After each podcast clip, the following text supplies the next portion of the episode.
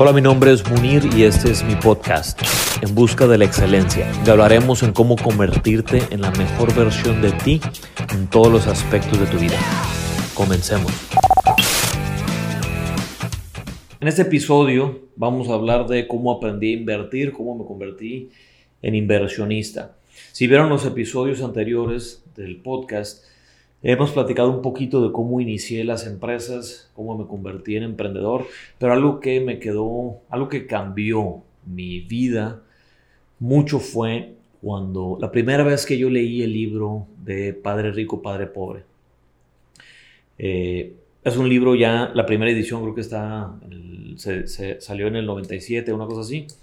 Cuando estaba yo en la carrera, yo inicié la carrera en el 2001 y en el 2003 eh, no sé si en el aeropuerto, en algún lado, vi, la, vi el libro, me llamó la atención. Entonces, desde el 2003 leo el libro de Padre Rico, Padre Pobre, y me hace cambiar un poquito la mentalidad que yo tenía de querer terminar la carrera, conseguir un trabajo y ser exitoso dentro de una empresa, sino en el momento que yo leí, para los que han leído el libro, Robert Kiyosaki, el autor, y mentor mío, este, habla sobre el cuadrante del flujo del dinero, donde de un lado están los empleados y autoempleados o dueños de pequeños negocios y del otro lado están los empresarios de grandes empresas y los inversionistas. Y él recomienda, explica en su libro por qué es mucho mejor estar del lado donde están los empresarios y los inversionistas en lugar de estar del lado donde están los empleados y los autoempleados. Cuando empiezo a entender yo un poco de cómo funciona el dinero, hay un, juego que él recomienda en su libro, se llama Cash Flow. Para los que tengan oportunidad, incluso ahorita ya lo tiene en línea. Es un juego bastante sencillo, pero muy, muy práctico y realmente te enseña cómo funcionan las inversiones, específicamente en Estados Unidos. ¿no? Aquí en México es un poquito diferente. Entonces, la mayoría de los libros de finanzas y de inversiones de asesores o mentores en Estados Unidos hablan de cómo funciona el mercado en Estados Unidos. No todo se puede aplicar a, los países de Latinoamérica, México o en Sudamérica, pero muchos de los conceptos son parecidos. Las cantidades cambian, las tasas de interés, este, los bancos, pero en sí los principios son muy similares. Entonces empiezo yo a jugar, me metía yo a internet a jugar en el juego de cash flow y lo que me sirvió mucho a mí es cómo él analiza los estados financieros. Hay tres estados financieros principales que debe de saber analizar un inversionista o un empresario, que es el estado de resultados de la empresa o inclusive su propio estado de resultados como persona, el balance general y el flujo de efectivo. ¿Sale? Más adelante en otro podcast podemos hablar más específicamente de, de cómo analizarlos y cómo funciona cada uno. Pero al final de cuentas, en el, en el juego, al momento de estar jugando, te da una pantallita donde puedes ver los tres al mismo tiempo. Ves el estado de resultados, el balance general y tu flujo, que básicamente es de, tus, de, lo, que, de lo que tú tienes de ingresos, cuánto tienes de gastos y cuánto te queda de flujo. Bueno, empiezo a jugar y yo empiezo a entender un poquito el, el funcionamiento de esos tres estados financieros y empiezo a tomar decisiones en mi vida como tomaba las decisiones en el juego. En el juego te ponen varias opciones, oportunidades pequeñas y oportunidades grandes donde tú puedes seleccionar si quieres una oportunidad pequeña con, con inversiones de menos de 6 mil dólares y luego las inversiones grandes son arriba de 6 mil dólares. Y conforme vas teniendo dinero en el banco del jueguito en línea, te permite comprar casas, hacer inversiones de multifamiliares, de duplex, de centros comerciales, de terrenos, de empresas, todo tipo, ¿no? Como en la vida real.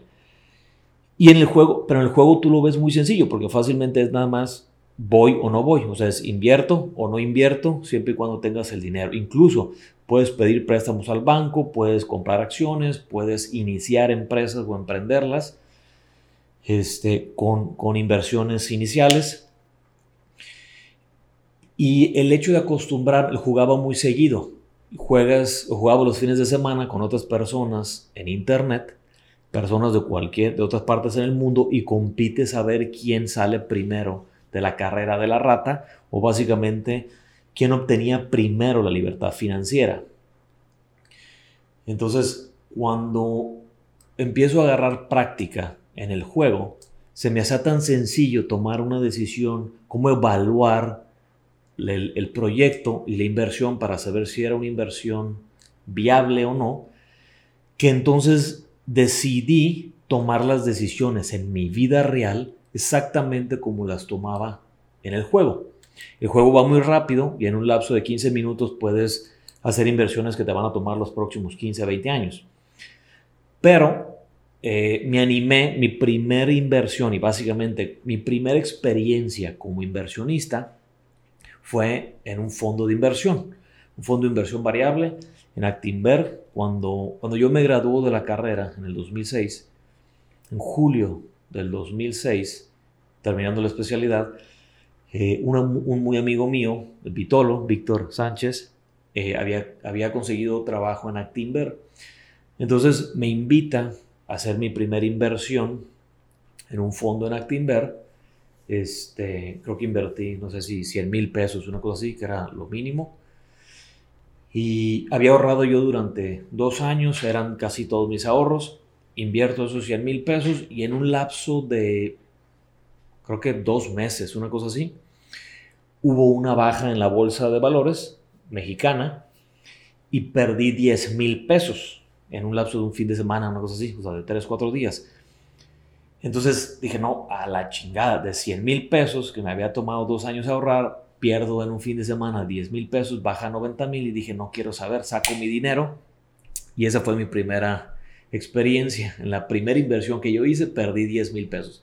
Solamente por no esperarme a que volviera a subir. Dicho y hecho, tiempo después, de hecho tardó bastantito, pero creo que meses después vuelve a recuperarse la bolsa y no hubiera perdido yo mi dinero. Simplemente como principiante, al no tener paciencia, hago la inversión, el fondo baja y pierdo 10 mil pesos, saco mi dinero y ya no quise saber de inversiones.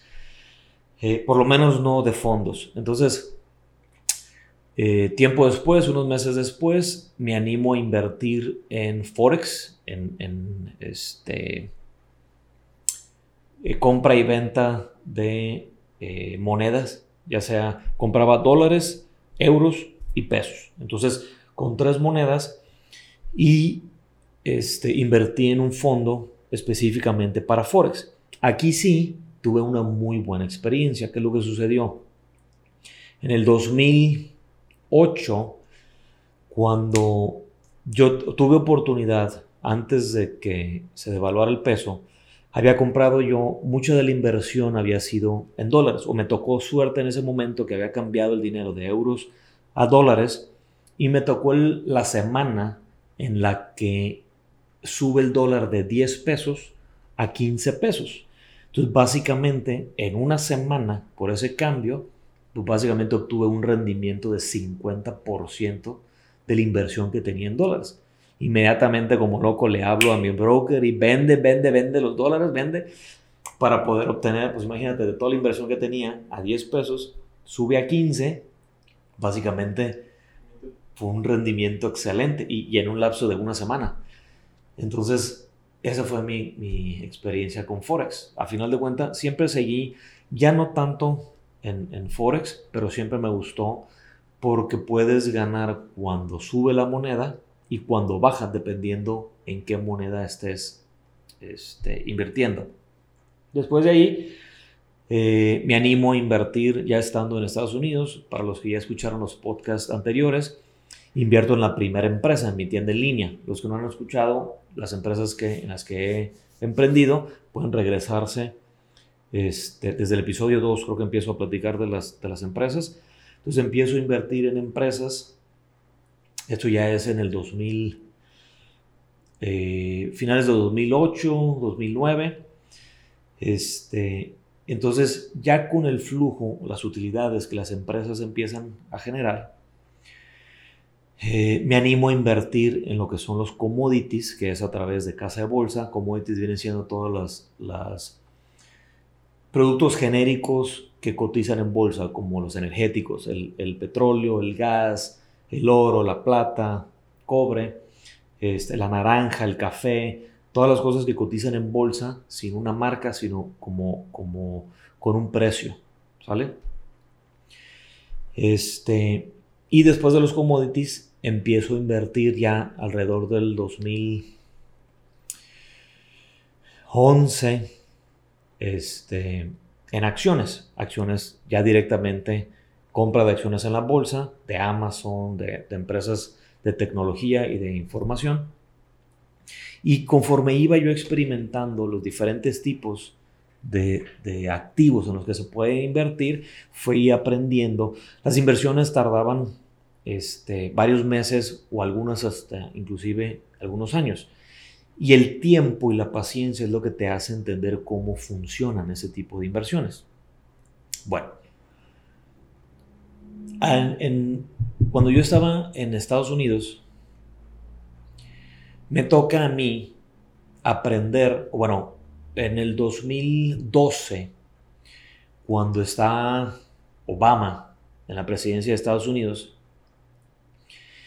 empieza a sonar mucho una ley en Estados Unidos que quería él cambiar, la cual eh, permitía a cualquier persona a invertir pequeñas cantidades de dinero en bienes raíces. Entonces me llama la atención, primera que nada, yo, yo no había invertido en bienes raíces en ese momento, pero me llamaban mucho la atención por los libros, es una de las cosas de hecho que Robert Kiyosaki este, y Grant y muchos de los inversionistas grandes eh, recomiendan invertir en bienes raíces. Y la realidad de las cosas aquí en México es que cuando, si alguien quiere invertir en bienes raíces, se requiere de mucho dinero, no es sencillo entrar. Yo creo que en base a los análisis que he hecho, la cantidad mínima para invertir, si quieres invertir solo, eh, necesitas empezar por lo menos en medio millón de pesos. ¿Para qué? Para comprar un pequeño terreno, levantar cuatro paredes, techos, una casita y ya sea que quieras pedir un préstamo para poder terminar o amueblar o lo que sea. Y hay dos opciones, puedes vender esa propiedad o puedes rentar la propiedad para tener flujo de efectivo. Pero al final de cuentas necesitas por lo menos un capital inicial bastante alto. No cualquier persona tiene la oportunidad de tener 500 mil pesos parados o guardados abajo del colchón. Entonces cuando me regreso yo a, México, le di seguimiento todavía al funcionamiento de esta ley. Les voy a explicar un poquito por qué me interesa en esta ley. Como ustedes deben de saber, o por lo menos los que han leído de, libros de inversiones, saben que en Estados Unidos es la punta de lanza o es el país en el cual todo el mundo o el resto del mundo se basa para las inversiones en bienes raíces. Es el país más avanzado en cuestión de regulaciones, de leyes y todo lo que tiene que ver con las bienes raíces. El resto de los países siguen muchos de los procedimientos que se aplican para el país de cada quien. Entonces, eh, esta ley iba a servir como una guía básicamente, para, para poder invertir, debido a que la tecnología había avanzado lo suficiente para poder permitir que cualquier persona invirtiera en proyectos de bienes raíces. ¿Por qué les platico esto? Resulta que en Estados Unidos es, bueno, era ilegal o no se le permitía a la mayoría de las personas invertir en proyectos de bienes raíces. Podías comprar tu casa o un departamentito o dos, sin embargo, no tenías la posibilidad de invertir en proyectos millonarios, vamos a decir una torre de muchos millones de dólares en ciudades grandes como, como Nueva York o Chicago, Cleveland, eh, porque en, en 1920 no me acuerdo, 1929. El 29 de octubre de 1929 hay una baja, la bolsa, la bolsa de valores de Estados Unidos se cae y crea una, eh, pues una gran depresión, muchísima gente pierde su dinero, se van a la bancarrota, Y para poder recuperar o proteger a la mayoría de las personas, el presidente Franklin Roosevelt eh, firma una ley en 1933 que le llama el Securities Act. ¿Qué es lo que hace esta, esta ley? Separa los tipos de inversiones que podían hacer las personas en Estados Unidos. Entonces separa las inversiones públicas, que vienen siendo las acciones, los, los bonds o los, los bonos de deuda, donde la gente podía invertir eh, directamente a través de la casa de bolsa en esas acciones, pero había otro tipo de inversión que él le llama la inversión privada. Entonces separa las, las inversiones públicas, son para todo el mundo en pequeñas cantidades, las inversiones privadas solamente van a ser o solamente pueden invertir este, personas que, que fueran inversionistas acreditados, accredited investors, le llaman allá en Estados Unidos. Y para ser un, inversionista acreditado, necesitas tener, cumplir ciertos requisitos. Uno, ganar más de 100 mil dólares al año. Y dos, tener, tener más de un millón de dólares en activos, activos que generen. ¿Por qué? Esta ley la crean para proteger a las personas. Vamos a suponer, una persona que tiene 5 millones de dólares e invierte 2 millones en un proyecto inmobiliario, si el mercado inmobiliario se viene abajo como sucedió en el 2008, este, pues sí, pobrecito, ese inversionista pierde 2 millones de dólares, pero todavía tiene 3 millones que le quedan y además sus activos. Entonces, aunque haya perdido mucho dinero, tiene suficiente dinero para poder seguir sobreviviendo y tener una buena calidad de vida. Pero ¿qué sucedía con las personas que habían trabajado durante 40, 50 años, tenían todos sus ahorros de toda su vida e invertían esos 500 mil dólares o el millón, vamos a suponer que se retiraban con ese millón de dólares y lo invertían en esos proyectos.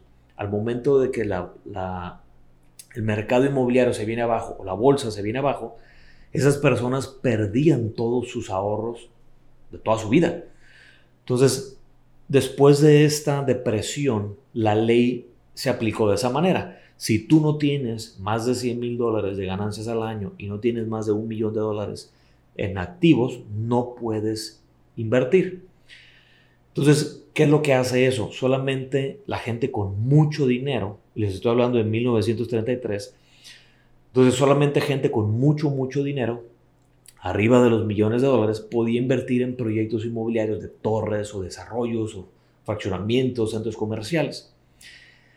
Este, en el 2013 que inicia esta reforma a la ley, Obama la firma en el 2014. Y lo que hace es que esta nueva ley o The Jobs Act permite que cualquier persona pudiera invertir en proyectos de, desarrollos inmobiliarios a partir de 5 mil dólares, creo que inició la, ley, siempre y cuando lo hicieran a través de empresas que estuvieran certificadas y que estuvieran auditadas por la SEC, que es la Secretaría de Economía de Estados Unidos y la que regula todo tipo de inversiones. ¿Esto por qué? Porque en el mundo se crea lo que era el crowdfunding. Para los que no han escuchado lo que es el crowdfunding o el, eh, ¿cómo le llaman? la inversión colectiva, este, inicia cuando eh, se crean diferentes proyectos para donar proyectos no lucrativos. Entonces la gente podía donar un dólar o cinco dólares o diez dólares, lo que quisieran, para un proyecto, para llevar agua o luz a una ciudad a un pueblo en África o un proyecto en Europa. Entonces la gente fondeaba y donaba ese dinero. Conforme se fue evolucionando, la tecnología, los bancos, los países y las leyes tenían que adaptarse a este nuevo tipo de inversiones, donde cualquier persona podía no solamente apoyar una causa no lucrativa, sino empezó a modelar este sistema en el cual podías invertir en proyectos, en ideas, en empresas, en campañas, en productos, este, y obtener retornos de esto.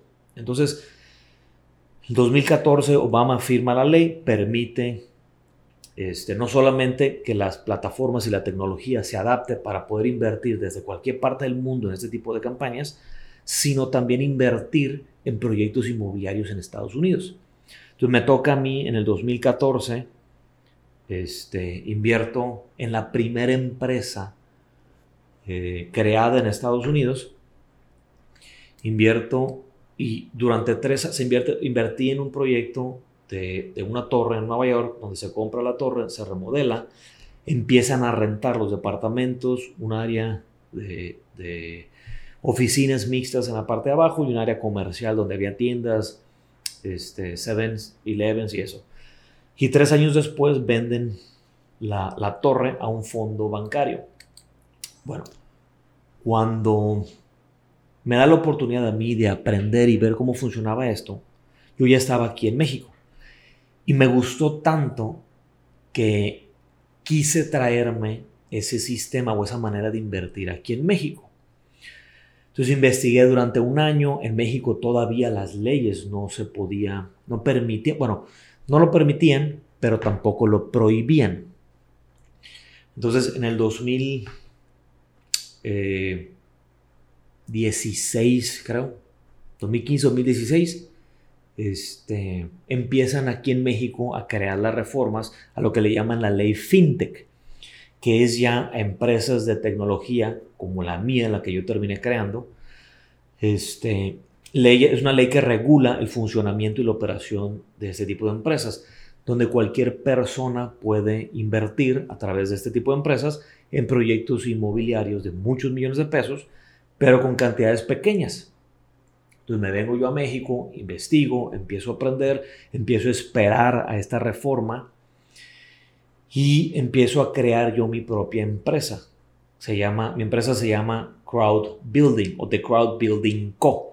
Creo que aquí en el, en vivo, no sé si, si ahorita les podemos pasar el link al rato. Si no, en la, cuando, cuando lo grabemos y lo posteamos en Instagram TV, les ponemos ahí la página de internet para que puedan entrar. Pero básicamente, de hecho, a los que están en, la cámara o en el en vivo pueden ver, esta es la página. Entonces, este, se llama crowdbuilding.mx y la introducción pues básicamente es bienvenidos a este, el futuro de las inversiones en bienes raíces. Esta empresa permite que cualquier persona pueda invertir en proyectos inmobiliarios a partir desde 25 mil pesos. Inclusive, yo empecé en mi primer proyecto de inversiones donde invité a 100, bueno, permitía hasta 100 inversionistas invertir 25 mil pesos en un proyecto que se llama Infinity. Es una torre este, de departamentos aquí en Mazatlán, Sinaloa, eh, que ya está, de hecho, el proyecto fue de 12 meses y en diciembre, el 20 de diciembre del 2019, se entregaron las utilidades y los rendimientos de sus inversionistas. ¿Vale? El rendimiento que se entregó fue del se había presupuestado o se había estimado un rendimiento, una utilidad del 15% ya libre de impuestos. Entonces, del rendimiento real se hace la retención de impuestos y se entregan los rendimientos ya libres de impuestos. El rendimiento real que se entregó fue el del 16%. Ahora no quiero convertir esto en una en un comercial de venta, pero básicamente eh, mi experiencia o los años que, desde el 2006, que fue cuando empecé a invertir, este, todos estos años de experiencia, prueba y error, perdiendo dinero, ganando dinero, me llevaron a crear esta empresa. Y ahorita lo que hago básicamente es eso. Aprendí que hay cuatro activos en los cuales uno puede invertir, este, que vienen siendo todos los productos financieros a través de una casa de bolsa o un banco, todos los fondos de inversión, todo, todo, casa de inversión o bancos, cualquier institución financiera. Fondos de inversión fijos, variables, bonos, acciones. Este, puedes invertir en bienes raíces y hay dos maneras. Puedes invertir tú solo, ya sea que tengas el dinero, o puedes invertir a través de empresas como la mía, donde se crea un fondo y puedes tener acceso a proyectos inmobiliarios. Ya muchas de las desarrolladoras, muchas inmobiliarias, este, utilizan esos fondos. No todas están dadas de alta ni este, se, certifican por medio de la ley FinTech. Este, luego pueden invertir en empresas, ya sea que ustedes creen una empresa o pueden invertir en alguien, en un amigo. Un amigo de ustedes que está empezando un pequeño negocio, ¿sabes qué? Hoy te puedo prestar yo el dinero y obtienes retornos. La ventaja de invertir en empresas pequeñas es que uno puede tener opinión sobre las tomas de decisiones de esas pequeñas empresas. No es lo mismo comprar una acción de Tesla, entonces uno nunca va a tener poder de decisión o poder hablarle a Elon Musk y decir, oye, ¿sabes qué? No estoy de acuerdo en cómo estás manejando la empresa. Pero cuando inviertes en una empresa local, cuando apoyas a un amigo o a un pequeño empresario, no solamente estás ayudando a generar economía, sino que puedes tener un beneficio económico y al mismo tiempo tienes este voto sobre las decisiones que se toman en la empresa. Y el último activo viene siendo los commodities. Entonces solamente existen todos los tipos de inversión que existen en el mundo, caben dentro de esos cuatro. Negocios, papel, que vienen siendo todos los productos financieros, bienes raíces y el cuarto viene siendo los commodities que hablamos hace rato. Son oro, plata, bronce, energéticos, petróleo, todo lo que se, cotiza en la bolsa. Los productos financieros y los commodities siempre son a través de casa de bolsa o instituciones financieras, a menos de que quieran ir y literal conseguir y comprar una barra de oro, una barra de plata o un puño de cobre, lo que sea, ¿no? Y esperar a que suba y baje el valor y vayan ustedes a una casa o a alguien que, se les, que les compre ese metal. Pueden hacerlo. Este, pero los otros dos, los negocios y las este, bienes raíces, pueden hacerse como les dije, directamente ustedes siempre y cuando tengan más de 500 mil pesos, empiecen chico y puedan ir creciendo. O la otra es hacerlo a través de empresas como la mía, donde pueden tener acceso a proyectos inmobiliarios de muchos millones de pesos y donde pueden obtener retornos mucho mayores que lo que es tener su dinero en un fondo en el banco o en un activo, en un, en una, este, en un commodity o en forex. Además de que el riesgo de invertir en bienes raíces es muchísimo, muchísimo menor. Perdón, es mucho mejor y es muchísimo menor. ¿Por qué? Porque tu dinero está puesto en un activo físico. Y físico me, refiero a que es algo que puedes tocar. O sea, tu dinero está ahí en, concreto, en lámina, en cristal, en algo físico. Que es difícil, ¿sí? De, de que pierda su valor, pero, digo, existe el riesgo. Sin embargo, normalmente lo va a mantener o va a incrementar su valor, ya sea por la plusvalía del mismo valor o por lo que genera. ¿A qué me refiero? Si uno construye una propiedad o compra una propiedad, lo que si esa propiedad es para renta, todo lo que genere esa propiedad durante ese año o ese flujo de efectivo, ¿sí? Tiene un valor. Entonces tú puedes venderle a otro inversionista, vamos a suponer que el departamento cuesta 2 millones de pesos, y durante uno o dos años lo has estado rentando, Incluso le puedes decir al inversionista, mira, el valor es de 2 millones, más el flujo de tanto al año tiene un valor de dos y medio o 3. ¿Sí? Ya te lo estoy dejando funcionando, tiene tantas rentas, tengo tantos clientes, incluso ya funciona en Airbnb. Mira, aquí está la calificación. Entonces, ese flujo puede generarle un valor adicional a solamente el valor comercial que tiene la propiedad. Entonces, no solamente la plusvalía, sino el flujo que genera. Y se vende como un proyecto de inversión donde le puedes decir al inversionista, mira, lo vas a comprar, ya sea de contado o con un crédito, y además vas a recuperar tu dinero en tanto tiempo por el flujo que éste genera. Y esto funciona muy bien cuando son casas pequeñas o departamentos pequeños. Este, los flujos son muy chicos, entonces los retornos son a largo plazo. Pero cuando son proyectos donde tienes 20, 30, 80 departamentos o más de 100 departamentos, torres, en ciudades grandes, los flujos son bastante grandes y eso es muy atractivo para fondos como fibras o para fondos de inversión de, bancos más grandes que van a llegar a comprarte los proyectos o las torres completas. ¿Sale? Entonces, hasta aquí, esta ha sido mi, experiencia con las inversiones. Así es como aprendí yo a invertir. Básicamente fue por mi espinita de, ese juego. Ese juego y ese libro que leí de Robert Kiyosaki, Padre Rico, Padre Pobre. Leí muchos más después, leí casi la mayoría de sus libros, El cuadrante del dinero, este, el, el, eh, el negocio del siglo XXI y muchos más. Y de otros autores, inclusive de Donald Trump, muchos de sus libros, antes, cuando él, cuando él, antes de que fuera presidente, muchos de sus libros que escribió hace más de 15, 20 años son bastante buenos y hablan de cómo él empezó a invertir en bienes raíces. Pero al final de cuentas, el libro que más me ayudó a mí entender, o, las, el que me dio las bases, fue el de Padre Rico, Padre Pobre. Y más que nada, no es tanto el haber entendido o el haber aprendido de ese libro, sino el haber jugado, el, el haber practicado en ese juego, el haber perdido dinero, el haber invertido y ver los resultados de, comprar la casa y venderla más cara, de comprar departamentos y recibir renta, de empezar una empresa y luego que genere, de comprar acciones en valor bajo y luego venderlas a precio alto. Esa práctica o ese juego me hizo entender que el dinero no es más que una herramienta.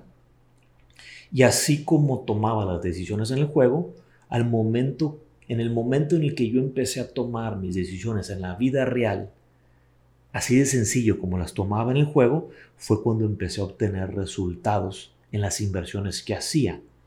Entonces yo personalmente hago inversiones en los cuatro este, activos, sin embargo, invierto más en dos, en negocios y en bienes raíces. ¿Por qué? porque son los únicos dos en los que yo puedo controlar al 100% el dinero. ¿A qué me refiero? Si yo compro acciones, yo no tengo ni voz ni voto en, lo que sucede con ese dinero. Si lo meto en un fondo de inversión, ya sea fijo o variable, como sea, los que deciden qué hacer con ese dinero son los bancos, las casas de bolsas o las instituciones financieras. Pero cuando invierto en un departamento, en una torre o cuando invierto en un negocio local o las empresas que yo mismo he iniciado, yo controlo las decisiones que se toman en esos negocios. Y eso me permite a mí poder decidir en qué se va a invertir el dinero o en qué se va a gastar, para qué se va a utilizar. Y el éxito o fracaso de esas inversiones depende casi al 100% de las decisiones que yo ayudo a tomar. Eso me permite a mí tener el control de qué se va a hacer con mi dinero y de los resultados que puedo obtener. Entonces, el riesgo es mayor, es cierto. Entonces, porque cualquiera de los negocios puede tronar en cualquier momento. Incluso muchos de los, en los, podcasts anteriores eh, les di ejemplos de empresas que, tronaron y, que he tronado y han sido inversiones que se han ido a la basura. Aprendí mucho pero al final de cuentas existe ese riesgo siempre.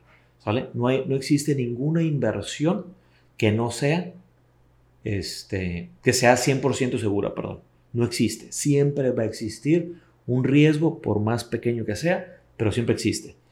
Sin embargo, las dos más seguras son las empresas donde tú controlas las decisiones y las bienes raíces, porque el activo o tu dinero está ahí en algo físico que en algún momento, si no está generando flujo o renta, lo puedes vender y el peor escenario es que recuperes tu propio dinero, que no ganes nada, pero que recuperes el dinero que pusiste ahí.